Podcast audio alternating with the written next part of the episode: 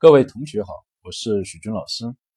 孩子的教育跟咨询呢做了非常非常多，我总结下来会发现这样一个奇怪的现象，也就是许多家长发现孩子啊出现了问题，多半都是孩子的成绩出现了下降或退步以后，似乎呢孩子的成绩只要不出现问题，哎，家长对孩子的一些问题就不是那么的敏感。对比中外。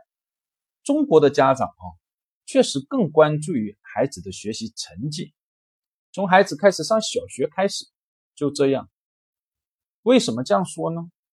首先，中国的家长对孩子的成绩有普遍性的焦虑，似乎所有的事情都可以跟成绩下降呢挂钩。比如经常玩手机或玩游戏，哎呦，就会担心孩子的成绩是不是下降了。孩子早恋了。也会担心，哎呦，早恋了会不会把成绩搞不好？孩子呢，呃，看电视看多了，哎呦，你这样看电视啊，到时候考试考不好，等等，有广泛性的一个焦虑。第二，成绩下降了，孩子的问题往往才浮出水面。只要成绩没有下降之前，似乎孩子都没什么大的问题。这样我就会反思一个问题：那么在孩子出现。那问题的是，为什么你没有关注到，而是等到成绩出现了才关注呢？到底爱的是孩子，还是孩子的考试成绩？第三，成绩差的孩子得到的爱，总体上呢少于成绩好的孩子，所以我们经常讲别人家的孩子，这就像一个怪圈，不知不觉就陷到了里面去。当然，这里既有文化的因素。也有教育体制的一些因素，但徐老师所想强调的一点是，对孩子的爱应该是全面的。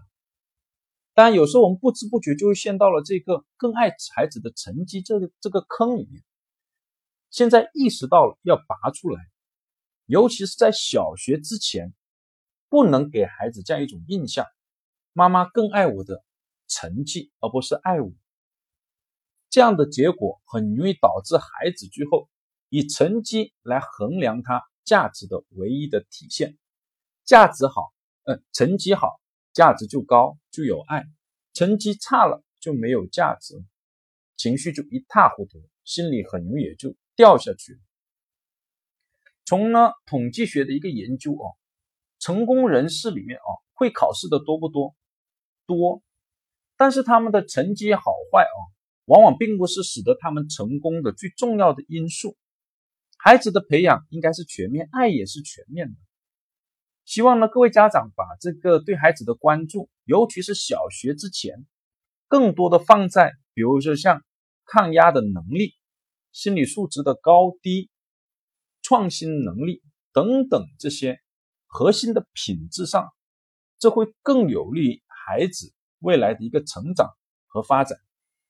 就讲到这里，谢谢大家。